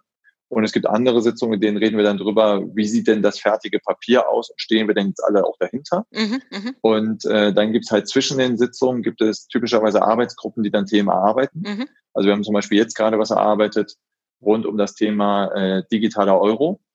Und mhm. äh, was sind da eigentlich relevante und wichtige Themenfelder, mhm. wo halt auch sehr deutlich wird, dass auch wenn es dann in der Lösung Unterschiede geben kann, die auch geprägt sind von der jeweiligen Wettbewerbsposition ist bei dem eigentlichen Handlungsbedarf und bei den grundsätzlichen Themen, was man überhaupt braucht, schon eine hohe Einigkeit da und auch ganz klar das gemeinsame Bild, dass man entweder jetzt die Diskussion führt und auch schnell zur Lösung kommt oder das Spielfeld Libra überlässt, mhm. weil mit dem ja. neuen Update ähm, oh ja. der Regulierung, mhm. die Facebook Libra, da, die mhm. Libra Association da gemacht hat, die Wahrscheinlichkeit der Umsetzung von Libra schon signifikant gestiegen ist. Oh ja. Mhm. Das heißt, das mhm. Handlungsfelder wird äh, immer, Handlungsfeld wird immer kürzer. Das heißt, mhm. entweder wir kommen jetzt aus dem Pushen oder mhm. wir können zugucken, wie das Thema an uns wegläuft. Also von uns wegläuft. Mhm. Und das sind so Themen, also dieses Themen setzen, Themen identifizieren, bearbeiten, verabschieden, immer mit dem Ziel der Regierung und konkret dem BMF den Impuls zu liefern, womit man sich denn beschäftigen müsste, mhm. in welcher Priorität und in dieser Einschätzung zu helfen. Oder dann halt auch in Phasen wie jetzt halt mitzuschauen, was könnten denn gute Ideen sein um halt in so einer Corona-Krise gute Lösungen zu machen. Deine Position als Vorsitzender, was, was machst du dann final? Wie, wie gestaltet die sich dann noch aus im Endeffekt? Dafür zu sorgen, dass wir hoffentlich zu guten Lösungen kommen. Mhm. Du bist dann, also die Historie, die Historie da ist ja, dass ähm, bei der Gründung ursprünglich der Vorsitz auf seitens des Ministeriums lag. Ja. Und dann äh, Jörg Cookies äh, mhm. gesagt hat, okay, eigentlich, wenn man beraten wird, macht es auch mehr Sinn, dass der Vorsitz dann auch im Rat liegt und ja, bei ja. denen, die beraten. Mhm. Und dann wurde halt gewählt und da wurde ich gewählt und ich begreife die Aufgabe vor allen Dingen als in der Rolle, ähm, dafür zu sorgen, dass wir tatsächlich auch zu Positionen kommen, die Agenda voranzutreiben, äh, Themen mhm. zu moderieren und äh, zu schauen, dass wir dann möglichst äh, alle mitnehmen und dann aber auch zu Lösungen kommen. Ähm, so. Deswegen anschließend die Frage kam auch rein, ist dein Hauptjob als CEO eher ein Hobby? Nee, das ist mein klarer Hauptjob. Also wenn man die Stunden, Stunden zählt, dann ist es nicht nur dominant, sondern es ist äh, mit Abstand der überwiegendste okay. Teil. Ja. Ich könnte mir vorstellen, dass in der öffentlichen Wahrnehmung äh, manchmal anderes entsteht, einfach weil vielleicht über die eine oder andere Position des Fintech-Rats öfter und mehr geschrieben wird, weil halt Medien sich auch mhm. für Politik interessieren. Mhm ähm, als äh, dass jetzt jedes Medium jeden Tag darüber schreibt, was wir denn so bei Ellen war machen. Mhm. Aber Ellen war ist deutlich, deutlich dominant das, womit ich meine Zeit verbringe. Mhm. Das andere sind halt Aufgaben, die vielleicht ein Tick visibler sind in der mhm. Öffentlichkeit. Würdest du es dir wünschen, dass die Medien mehr über Ellen war schreiben? Ich, am Ende des Tages äh, wünsche ich mir nicht äh, Medienberichterstattung, sondern ich freue mich cool. über Geschäftserfolg. Ja, ja, und äh, mein primäres Ziel ist, dass wir inhaltlich erfolgreich sind ja, ja. und nicht für häufig wie in der Zeitung stehen. Ja, ja, das, klang gerade so. Ja, das ist halt visibler, deswegen sind wir da. nee, ich glaube, deshalb ist eher, wenn der Eindruck, in, äh, wenn, äh, mhm. wenn man sich, äh, wenn die Frage kommt, sozusagen, ist das mein Hobby? Mhm. Ich glaube, ist eher so eine Wahrnehm Wahrnehmungsfrage. Mhm. Das eine sieht man mhm. vielleicht mehr, das andere ist aber mhm. das, was man mehr macht oder was ich mehr mache. Käme es dir denn in den Sinn, in die Politik zu gehen? Auf jeden Fall nicht kurz- oder mittelfristig. Okay. Also, also ich bin, ähm, es fängt bei mir schon damit an, dass ich, ich habe kein Parteibuch und mhm. äh, es gibt äh, Positionen von verschiedenen Parteien, die ich in verschiedenen Themen besser oder schlechter finde. Ähm, und am Ende des Tages, was mich motiviert, ist Themen bewegen. Mhm. Und ähm, zum Beispiel auch jetzt, wenn es darum geht, gute Regulierung zu machen, also ein Thema, viele, die mich näher kennen, wissen das, das Thema Cloud-Regulierung liegt mir extrem am Herzen. Das ist natürlich auch nah an dem, was wir auch machen. Wir sind ein mhm. cloud-basiertes Angebot. Ähm, da bewegt mich einfach, dass ich zutiefst davon überzeugt bin, dass wir in Deutschland durch eine gute, zukunftsorientierte Regulierung an dieser Stelle wettbewerbsmäßig einen deutlichen Sprung nach vorne machen würden als Standort in Summe. Mhm. Und das will ich umsetzen. Mhm. Und dazu brauche ich den Dialog und Diskurs mit allen möglichen Parteien. Mhm. Ob ich jetzt deshalb Politiker werden will, eher nicht, aber mhm. ich bewege gern Themen, bei denen die Politik involviert ist, so würde ich es formulieren. Wenn du jetzt aber müsstest, ja, würdest du eher Finanz- oder Wirtschaftsminister werden? Also, ich glaube, wenn ich es müsste, dann ist äh, qua Natur und Historie mir Finanzen näher, weil ich glaube an Kernkompetenzen. Mhm. Und dann ist wahrscheinlich Finanzen noch ein Tick näher. Mhm. Wenn du könntest, was würdest du der deutschen Politik für die kommenden Jahre mit auf den Weg geben? Von dem, was sie, also eigentlich zwei Dinge, die im ersten äh, Schritt vielleicht widersprüchlich klingen, die ich aber beide für wichtig halte. Auf der einen Seite die Entscheidungsgeschwindigkeit, die sie gerade im Kontext der aktuellen Krise zeigen, beizubehalten und nicht nach Corona wieder zurückzufallen in ist doch alles prima, mhm. sondern wirklich zu sagen, lass uns weiter schnell Themen umsetzen, agil Themen umsetzen mhm. und ähm, Lösung wirklich bieten, mhm. weil ich glaube mhm. zutiefst daran, dass äh, wir gerade erleben, dass insbesondere im Kontext Digitalisierung die gesamte Krise eher wie ein Katalysator wirkt. Das heißt, mhm. viel von dem, was vorher schon erkannt wurde und richtig war, mhm. ist jetzt nochmal beschleunigt. Mhm. Und da, darum auch Geschwindigkeit beibehalten und schnelle Entscheidungen weiter treffen. Und auf der anderen Seite Entscheidungen nicht nur bei Krisen zu treffen, sondern ganz bewusst unabhängig von Krisen auch zu durchdenken. Weil mir macht es immer Sorge, wenn, wenn Entscheidungen nur so unter so Drucksituationen getroffen sind. Beispiel, gerade gibt es sehr viel Diskussionen rund um das Thema Tracing App. Mhm. Und rund mhm. um das Thema, wie sehen da eigentlich Datenschutzkonzepte aus? Oh ja. Mhm. Wir beschäftigen uns schon seit Monaten, um nicht zu sagen Jahren, mit, wie müssen Lösungen aussehen, bei denen ich tatsächlich Datenschutz sicherstelle, was muss ich regulatorisch anpassen, ähm, wie kriege ich die Balance hin zwischen Mehrwert und Kunden können selbstbestimmt über Daten verfügen und auf der anderen Seite Vermeidung von Vollüberwachung, von der ich kein Fan bin. Mhm. Und ich glaube, diese Diskussion müssen wir führen und da muss man auch den, die Abwägung und die Nachteile von verschiedenen Lösungen in die Diskussion bringen und darüber auch einen gesellschaftlichen Diskurs führen. Mhm. Und das ist in Krisensituationen nicht sinnhaft möglich. Also in der aktuellen Phase ist es viel zu emotional, um da rational gute Entscheidungen zu treffen. Mhm. Und darum ist das gefährlich, halt mit solchen Themen zu warten, bis sie komplett ja. kurz vor der Wand sind, mhm. sondern die muss ich eigentlich dann führen, wenn ich die Ruhe habe, auch einen echten Diskurs zu ermöglichen. Mhm. Ähm, und darum ist es diese Balance, auf der einen Seite Agilität ja. beibehalten, aber auf der anderen Seite die Themen auch zu diskutieren, wenn ich nicht äh, sozusagen der Kessel am, am Kochen ist, sondern wenn ich tatsächlich auch den Schritt zurück machen kann und sagen kann, okay, was muss denn hier eigentlich wirklich passieren und was brauchen wir denn für unsere Zukunftsfähigkeit? Ja, klingt zunächst natürlich sehr widersprüchlich, ne? aber äh, im Grunde gebe ich dir da völlig recht, absolut. Welche Fintech-Innovation nutzt du denn selbst? Was heißt denn Fintech-Innovation? Also ich habe 99 Prozent von allem, was ich technologisch tue, ist cloud-basiert. Mhm. Und das ist für mich auch der Kern sozusagen von so ziemlich jedem Fintech und jeder Finanztechnologie, die ich, die ich mhm. sozusagen kenne. Mhm. Und ähm, da bin ich schon Heavy-Nutzer. Mhm. Ich würde jetzt nicht auf einzelne Companies eingehen, die ich nutze oder nicht nutze. Mhm. Natürlich bin ich, bin ich Kunde von Partnern von uns, äh, um mhm. partizipiere deshalb auch in der mhm. Leistungsfähigkeit unserer Plattform. Mhm. Aber ansonsten ähm, nutze ich vor allen Dingen moderne Technologie ziemlich intensiv. Was ist denn deine meistgenutzteste App? Die meistgenutzteste App bei mir? Mhm. Boah, meine Frau würde jetzt sagen Twitter. Hat sie damit recht? ja, zumindest nicht unrecht. Ja, ich glaube, das Aha. ist schon auf jeden Fall weit vorne. Aha. Okay. Ja. Jetzt stell dir mal vor, du wärst der Chef einer traditionellen deutschen Retailbank und nicht eines Fintechs. Wie würdest du bestimmte mhm. Prozesse angehen? Was ist aus deiner Sicht das dringlichste Thema? Das erste ist, ich glaube nicht, dass diese Antwort richtig ist für alle Retailbanken gleich. Das wär, wäre aus meiner Sicht der größte Fehler. Aber dann wären wir wieder in diesem Fall, was ich eben meinte, Anfang 2000, mhm. gehst in jede große Bank rein, alle haben die gleiche Strategie, nur in anderer Farbe. Ich glaube zutiefst daran, es gibt nicht die Antwort für alle großen Retailbanken. Mhm. Darum würde ich vor allen Dingen verstehen wollen, was für eine Retailbank bin ich denn? Bin ich eine mhm. Retailbank, die regional stark ist? Bin ich eine Retailbank, die in bestimmten Produktbereichen richtig stark ist? Bin ich zum Beispiel jemand, der im Kredit Marktführer ist und im Einlagengeschäft richtig schlecht oder andersrum? Mhm. Ähm, wo sind meine Kunden ähm, von den Altersporten anders oder also unterschiedlich? Also wo ist meine eigentliche Kernkompetenz? Die zu versuchen zu verstehen und dann zu schauen, was ist denn komplementär zu mir? Mhm. Ähm, und wie kann ich mein Angebot sinnvoll ergänzen, mhm. um halt der Organisation beizubringen, unser, unsere Aufgabe ist vor allen Dingen zu verstehen, was können wir besser als alle anderen und dann zu verstehen, wer ist zu uns komplementär.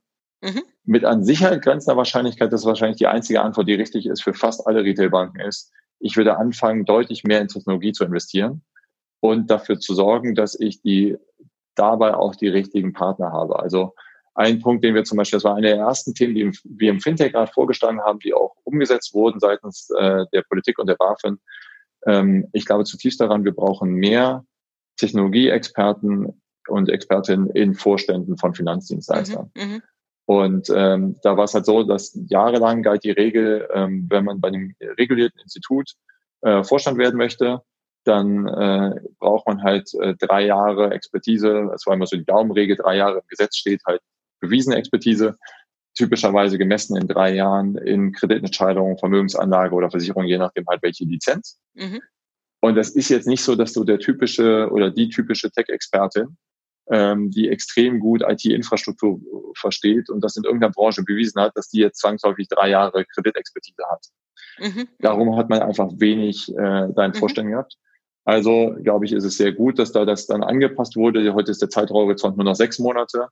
Und es ist explizit gewünscht, auch Technologie-Expertise in Vorständen zu haben. Und ich glaube, das ist richtig. Darum würde ich vor allen Dingen mir halt angucken, habe ich diese Expertise? Und dabei halt vor allen Dingen darauf zu achten, dass Technologie halt immer mit am Tisch sitzt und nicht nur, wenn es darum geht, äh, neue Server zu entscheiden. Mhm, mhm. also wenn man da wieder mhm. systematisch drauf guckt, mhm. ich habe halt noch im Banking angefangen in der Phase, wo äh, Technik typischerweise auf Preisleiterebene wirklich mit Kompetenz vertreten wurde und dann aber auch immer nur dann die Vorlage gesehen hat, ähm, also die Entscheidungsvorlage, wenn es darum ging, was nicht, neue Rechner zu kaufen. Aber wenn es zum Beispiel um neue Produkte ging oder darum ging, ähm, neue Prozesse umzusetzen oder neue Geschäftsfelder aufzumachen, wurde Technik dann über die Entscheidung informiert, nachdem sie getroffen war. Ganz und dabei so, ist halt ja. mhm. sach, sachlogisch ja. das Feld, in dem wir sind, zutiefst technologiegetrieben. Mhm. Und darum muss ich auch immer Technologie mitdenken, wenn ja. ich über mein Geschäftsfeld nachdenke. Aber das Umdenken findet doch doch statt, oder? Ist das deine Erfahrung? Ja, ja gell? Finde ich nämlich auch. Ja, das, das, ja, das haben mir schon viele gesagt, dass da wirklich sich ganz viel an diesen Vorstandstischen auch verändert hat. Ja, in nee, absolut. Aber ich meine, das ist ja auch einer der mhm. Gründe, warum wir, ich habe ja eben gesagt, wir haben eine ganz gute Chance. Aber mhm. das liegt halt genau daran, dass, ja. glaube ich, mittlerweile immer mehr das auch verstanden haben. Was jetzt halt wichtig ist, ähm, es gab äh, kleine Anekdote, als ich, äh, wie gesagt, Anfang des, äh, der Jahrta des Jahrtausends Unikooperation gemacht habe, ähm, gehörte dazu auch relativ viel das ähm, Deutsche Institut für Altersvorsorge, die dann immer Forschung gemacht haben rund um Altersvorsorge. Und da konnte man immer in schönen Studien zeigen, dass die Deutschen im Schnitt verstanden haben, dass sie eine Vorsorgelücke haben mhm. und dann trotzdem nichts tun. Mhm, mh.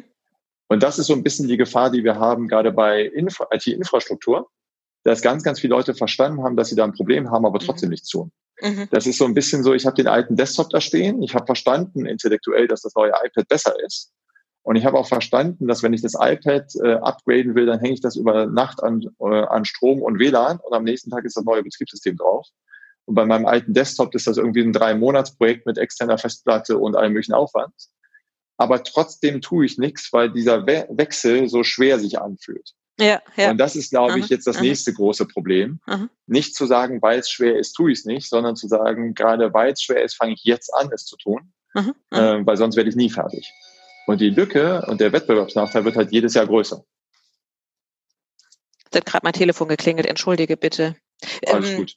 Ne, aber das, äh, das Thema Erklären, ne? ich meine, kurz nochmal zu deinen Kindern, wie, wie erklärst du ihnen denn eigentlich, was du tust und was Finanztechnologie eigentlich ist? Fragen Sie das schon? Bisher, was also macht Papa? Auf, nee, auf der Ebene, auf der, also Sie fragen, was Papa macht. Auf der Ebene, was Finanztechnologie ist, landen Sie jetzt noch nicht. Mhm. Ähm, was Sie sehr interessiert ist, ähm, wie funktioniert Technologie, wie funktioniert Austausch zwischen Menschen. Ähm, und für Sie ist Technik noch sehr stark äh, etwas, was man nutzt, um bestimmte Probleme zu lösen. Mhm. Mhm. Und äh, das finde ich momentan auch genau das richtige Denken, so über Technik mhm. nachzudenken und sich halt bewusst zu machen, dass es immer mehr Probleme gibt, bei denen auch Technik verstehen sollte, um zu verstehen, wie ich sie am besten löse. Mhm, mhm. Okay. Aber wir landen jetzt noch nicht zwangsläufig bei Finanzen. Wir sind dann noch bei ein bisschen weiter vorne auf der Prio-Liste der Kinder.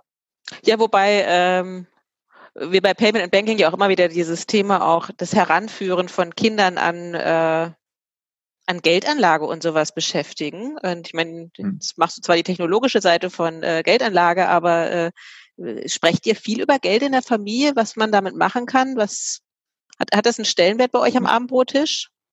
Wenig, wenig. Also äh, wir reden, äh, wenn wir über Technik reden, haben wir jetzt gerade in Zeiten von Corona, haben wir eher sowas wie, wie funktioniert denn Schulunterricht über Videokonferenz? Mhm. Äh, weil das halt ein Thema ist, oder wie funktioniert Ballettunterricht oder Karate-Training über Video? Ja, ist ja schön, wenn das Dann stattfindet. Wir, mhm. ja, nee, also mhm. erfreulicherweise alles drei, also das ist ganz gut. Äh, dann haben wir so Themen wie, wenn ich online bin, worauf sollte ich achten? Also wir mhm. beschäftigen uns sehr, sehr stark mit Privacy. Mhm. Und was sind Themen, die ich problemfrei tun kann und was sind Themen, wo ich überlegen muss, ob ich die vielleicht später bereue? Mhm. Äh, das heißt, mhm. das ist ein Thema, mhm. äh, über das wir sehr viel reden. Mhm. Und ähm, bei Thema Geldanlage sind wir eher so in der Ebene, ähm, macht es Sinn, beim Asterix-Heft nicht das Hardcover zu kaufen, sondern das, äh, ja. das äh, andere, weil ich mir dann zwei kaufen kann. Ja, aber immerhin. Also es, es gibt einen Gegenwert für ein Asterix-Heft, ne? So. Ja, und es gibt auch eine Option, worauf will ich optimieren? Ja. Ist mir das Hardcover wichtiger oder ist mir wichtiger, zwei Aha. zu haben? Ach, schön, dass ihr auch Asterix lest. Ähm, hast du die mit in die Familie gebracht, Asterix? Oder? Also warst du früher so ein Asterix-Leser? Ich würde nicht sagen, ich war, ich war nicht so ein Leser, also ich war nicht annähernd so ein, so ein Fan wie meine Tochter, Aha. aber meine große Tochter ist großer, großer Asterix-Fan ähm, und findet das super. Das gesammelte Wissen über Römer haben viele aus den Asterix-Heften, ne? Finde ich immer wieder spannend. Ja, und, äh, und äh, witzigerweise auch das gesammelte Wissen über römische Zahlen mhm. und jetzt neu dazu gekommen ägyptische Schriftzeichen. Also ich war zum Beispiel ah, ja. jetzt nicht so, dass ich mir ägyptische Schriftzeichen beigebracht habe, auf Basis von Asterix, meine Tochter schon. Also Asterix hält für vieles her und später, das habe ich an meinem Sohn gemerkt, ist es Harry Potter. Erst war es das gesammelte Wissen aus Asterix ja. und dann kam Harry Potter dazu. Und dann hat man schon eine Menge abgedeckt. Ich bin gespannt, was da noch kommt. ähm, worüber könntest du eine 30-minütige Präsentation halten, ohne darüber nachzudenken? Fast alles. Tatsächlich? Ja, aber da muss man sagen, die Frage ist dann eher, ähm, wie gut die denn inhaltlich wird. Aber ich glaube, ich kann zu relativ vielen Themen erstmal was erzählen. Mhm. Und ähm, weil das, also das ist halt so ein bisschen dieses Interesse, was bringt, was hat, was hat mich zu Finanzen gebracht? Mich halt mit allen möglichen Sachen zu beschäftigen. Aha. Ich finde es total spannend, sich dazu zu beschäftigen, ähm, wie funktioniert die Autoindustrie. Ähm, also Beispiel, ich musste vor drei Jahren, als ich bei Finip angefangen habe, mhm habe ich mal äh, für einen Automobilhersteller denen geholfen, darüber nachzudenken, wie verändert sich eigentlich das Thema Finanzen im Kontext von Auto. Und äh, dann beschäftigt man sich damit, dass es heute immer seltener ist, dass Leute wirklich Autos selber kaufen. Weil klar, Leasinggesellschaften kaufen, also Autos werden geleast, Autos werden gekauft von so Flotten wie Uber oder werden bereitgestellt über Carsharing-Dienste. Netto nimmt die Anzahl der Menschen, die selber privat ein Auto kaufen, massiv ab. Mhm. Das sorgt dafür, dass so Themen wie Ratenfinanzierung an Privatleute mhm. massiv abnimmt vom mhm. Thema her. Klar. Also es ist ein mhm. Trend, Logisch. den kann ich zugucken. Mhm. mhm. So, stattdessen beschäftige ich mich stärker mit Mobilität oder muss mich mhm. als Autohersteller mit Mobilität beschäftigen. Wenn ich mich da mit Mobilität beschäftige, heißt das natürlich auch, dass ich dann anders über die dazugehörigen Finanzdienstleistungen nachdenken muss. Dann ist es halt die Payment-Lösung für das Carsharing, dann ist es die Sofortversicherung für die zehn Minuten, die ich im Auto sitze, dann ist es, äh, also sozusagen von der Autoversicherung mhm. über das mhm. Payment bis zu einem anderen Service habe ich einfach andere Lösungen. Mhm. Und äh, das fand ich schon immer spannend. Mhm. Und darum habe ich mich schon immer für alle möglichen Sachen interessiert. Interessiert jetzt gerade zum Beispiel auch so ein bisschen als Nebenthemen so Dinge wie Hotel, so Themen wie äh, Gaststätten, äh, so Themen wie ähm, dann aber in der Vergangenheit auch Logistik fand ich total interessant. Ich habe dann London Business School ähm, die Freude gehabt, in so einem Executive-Programm zusammenzusitzen mit Leuten, die bei Mask arbeiten. Äh, die hatte ich vorher gar nicht auf dem Radar, ist aber ein ziemlich großer Logistik Logistiker. Und von mhm. daher mhm. würde ich behaupten, so ein bisschen was zu erzählen kann ich so relativ viel. Mhm. Ich habe aber Minuten. auch gut verstanden, dass es dann sozusagen Experten gibt, die dann wirklich, wirklich tiefgründig erzählen können. Mhm. Und das ist die eigentliche Grenze auch zu akzeptieren. Wo hört dann das Wissen auf und wo mhm. ist es erstmal so? Die ersten 30 Minuten komme ich, glaube ich, durch. Okay. Also bist du ein guter Partygast? das müssen andere beurteilen. okay. Ähm, was würdest du denn sagen, was das Beste an deinem Job ist? Das Team. Das Team. Ja, also ich glaube, der größte Vorteil als Gründer ist, dass man die Chance hat, das Team selber aufzubauen von Tag eins. Mhm. Man sitzt alleine um so ein, also nicht alleine, man sitzt mit den Mitgründern gemeinsam um den Tisch und hat die Chance, dass wirklich jede und jeder im Team von Tag Null sozusagen kann man ja mitgestalten, wie denn mhm. das Team wird, wie die Kultur mhm. wird, äh, was die Firma ausmachen soll. Und ich muss sagen, natürlich gibt es immer Licht und Schatten in allem, was man macht, aber das Team und äh, die Leute, die wir haben, finde ich extremst motivierend mhm. und ist für mich auch einer der Hauptgründe, warum ich sozusagen überzeugt bin von uns als Company, mhm. weil ich überzeugt bin von dem, was wir als Team können mhm. und äh, von dem, was da als Team auch entstanden ist. Wie viele seid ihr mittlerweile? Knapp 100. Mhm, okay.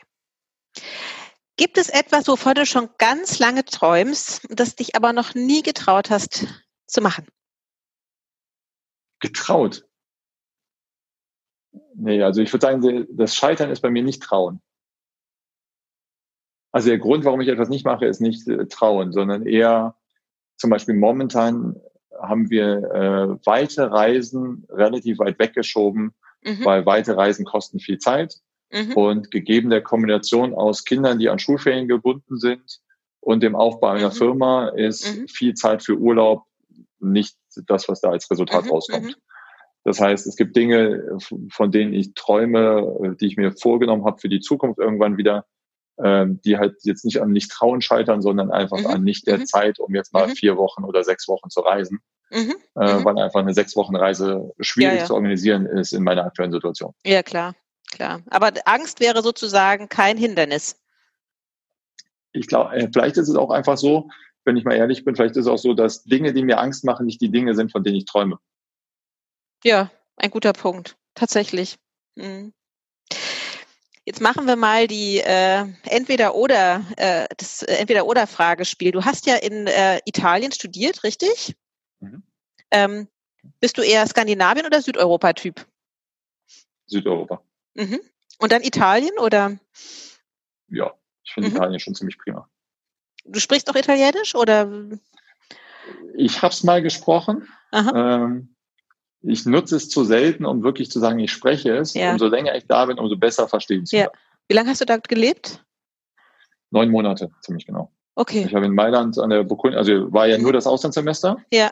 Aber ich habe mein Auslandssemester an der Bocconi gemacht und dann noch drei Monate Praktikum. Mhm. Ähm, und äh, die Zeit in Mailand gehört schon zu den besten Zeiten überhaupt. Also es war schon ziemlich großartig. Ja, weil äh, ja, der Kaffee da so gut schmeckt, oder? Der, also ich habe da angefangen, überhaupt Kaffee zu trinken und seitdem bin ich ein bekennender Kaffee-Nerd. Äh, mhm. Das ist nicht weggegangen.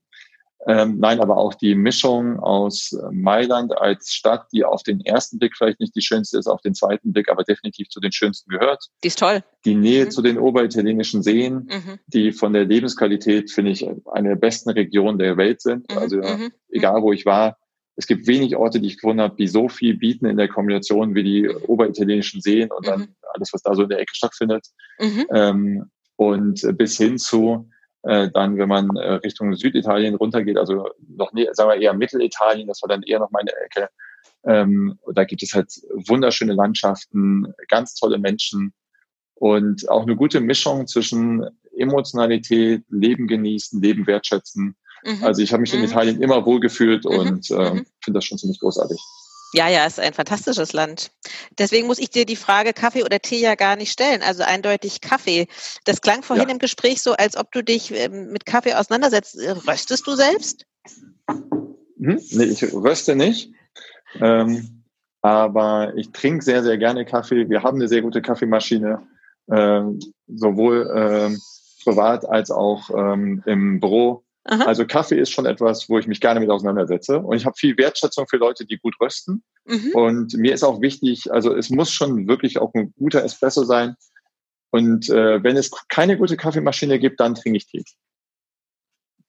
Wenn es keine gute Kaffeemaschine gibt, dann? Trinke ich Tee. Oder was so, auch immer. Ach so, tatsächlich. Ich, also, ja. also lieber einen Tee als Kaffee als Aha. keinen guten. Okay, aber du hast nicht diese Bialatti zu Hause, diese ganz klassische italienische Espresso-Brühmaschine? Nee, wir haben Siebträger zu Hause Aha. und, äh, und auch mit vernünftiger Mühle. Ja, okay. Ach, für Fortgeschrittene sogar selbst selbst malen. Ähm, hm? Dann die Frage Berge ja, aber, oder also, Meer. Ich hätte gesagt, das ist Vorbedingung für guten Kaffee. Du hast da meine Zielstimmung, aber äh, da kann man auch wahrscheinlich stundenlang über diskutieren mit Leuten, die gar nicht so sehr äh, Kaffee trinken, absolut. Das ist ja mit Tee ist das ja im Grunde genauso. Ne? Also Teebeutel ist ja auch fast bäh für Leute, die äh, gerne Tee trinken. Ja. ja. Genau. Aber darum, und äh, bei Bergen oder Meerberge? Das Schöne ist ja an Oberitalien, du hast ja fast beides, ne? Genau, Südtirol, mhm. darum. Also Berge mhm. ohne Zweifel und Dolomiten kann mhm. man schon sehr gut machen. Mhm. Herrlich. Ähm, ja. Serie oder Kinofilm? Kino. Mhm. Blockbuster oder was schaust du dir dann so an? Bunt gemischt. Mhm. Also jetzt mit den Kindern nicht mehr so häufig, aber mhm. äh, bevor wir Kinder hatten, waren meine Frau und ich schon im Schnitt zweimal die Woche im Kino. Tatsächlich.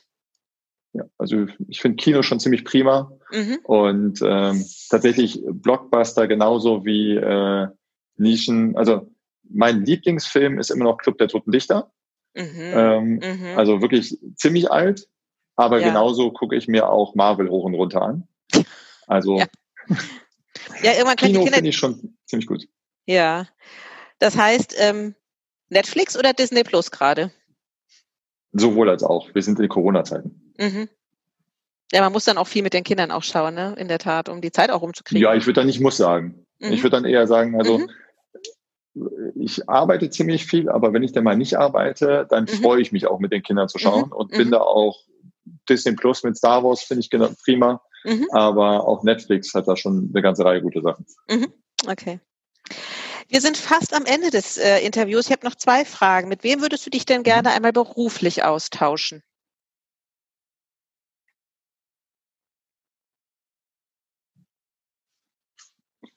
Interessant, dass du bei der Frage am allerlängsten nachdenkst. Wahrscheinlich mit äh, Johnny Ive. Mhm. Was würdest du ihn fragen? Ich, also ich bin großer, großer, äh, das wissen auch relativ viele, die mich gut kennen, wissen, dass ich großer Fan von Apple bin. Mhm. Ähm, aber ich finde es schon beeindruckend, wie, äh, wie Apple es geschafft hat. Und ich glaube, da ist das Design-Team eben, weil sie nicht mhm. nur Frontend denken, sondern mhm. mhm. äh, bis hin zum gesamten, also das gesamte Produkt denken, sehr, sehr gut. Äh, dieses Thema, wie schaffe ich es, ähm, Technik und Nutzen von Technik so einfach zu machen mhm. und äh, mhm. Leute dabei so gut mitzunehmen. Mhm. Und auch darüber nachzudenken, was muss, muss ich kombinieren.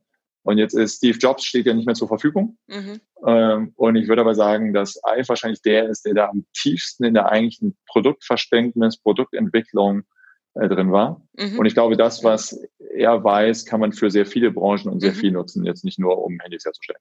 Ja, das ist übertragbar, ne? Dieses ganze, diese ganze Philosophie, die hinter dem allen steckt. Ja. Mit wem würdest du denn, also die Frage lautet, auf ein Bier oder ein Wein verabreden? Jetzt sagtest du, du trinkst kaum Alkohol. Du würdest den vermutlich zum Kaffee einladen, oder? Wer mhm. wäre das privat? Privat zum Kaffee? Mhm. Gut, da würde ich jetzt im Zweifel Johnny Ive, ist mir wurscht, ob ich den beruflich treffe so. oder privat zum Kaffee. Mhm. Du hast aber jetzt Thema die Wahl. Wird wahrscheinlich nicht so anders sein. okay. Das Thema wird wahrscheinlich nicht so anders sein. Ähm, nein, aber was ich auch extrem ähm, spannend finde, ist tatsächlich, äh, wenn man ähm, mitverfolgt, äh, wie Melinda Gates es geschafft hat, Themen zu setzen. Und ich glaube, dass sie nicht unerheblich dazu beigetragen hat, dass Bill Gates, ich kenne logischerweise kenne ich weder Melinda noch Bill Gates äh, persönlich. Bisher. Das wär's doch. Ah, aber nee, aber ich finde schon. Bill Gates hat ja nach allem, was man so wahrnimmt und liest, war der ein sehr, sehr erfolgsorientierter, sehr, sehr äh, Winner takes it all Stratege. Mhm. Ähm, und Melinda Gates hat ja geschafft, ist anscheinend der prägende Geist dahinter, Geld zum Wohle nicht nur sich selbst, sondern auch Gesellschaft einzusetzen. Mhm. Und ähm, ich finde schon interessant, wie man damit umgeht, wie man da Prioritäten setzt, welche Themen man verfolgt. Äh, und ich glaube fest daran, dass es äh, auch immer interessant ist, sich über gesellschaftliche Verantwortung Gedanken zu machen. Mhm, mh. Und ich glaube, da ist sie, gerade wenn man mal überlegt, so ein bisschen abzuschalten, in was anderes reinzudenken, eine, der eine extrem spannende Gesprächspartnerin, mhm. ähm, um da Blickwinkel aufzukriegen und hat, glaube ich, auch sehr, sehr viel gesehen, so dass man wahrscheinlich einfach sehr, sehr viel lernen kann. Also dann würde ein kleiner Espresso vermutlich gar nicht reichen, ne? Für das Gespräch. Ja, aber mhm. Zweifel kann man auch ein Cappuccino oder zwei trinken. ja, ja, ja. Und bei gutem Kaffee merkt ja. man das noch nicht mal, wie viel man davon trinkt, ja. Genau, ja, man muss dann schon mitzählen und sich begrenzen, das stimmt. Oh ja, weil irgendwann kriegt man schon Flattern, gell, wenn man so viel Kaffee trinkt. Wahrscheinlich zumindest nicht das Gesundeste, was man machen kann. Immer noch besser als rauchen. Also von daher. Absolut. Gut ganz, ganz herzlichen Dank für dieses sehr ausführliche Gespräch. Hat ähm, Spaß gemacht. Vielen Dank. Ja, dann äh, freue ich mich ähm, auf den künftigen Austausch und wünsche dir aber an dieser Stelle erstmal ein schönes Wochenende, weil wir haben jetzt irgendwie Freitagnachmittag und ähm, das Wetter ist herrlich. Also von daher gehen wir jetzt wahrscheinlich beide auch bald ins Wochenende. Pito, auch dir viel Spaß, hat sehr viel Spaß gemacht. Vielen lieben Dank. Freut bis mich. Bis ganz bald. Bis Schönes bald. Wochenende. Danke dir, Chris. Ciao. Tschüss. Schön.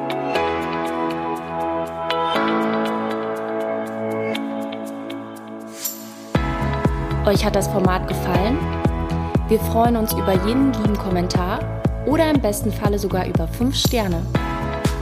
Ihr habt noch Ideen oder Vorschläge für interessante Persönlichkeiten als Interviewpartner? Dann schreibt uns eine E-Mail an nicole at paymentandbanking.com.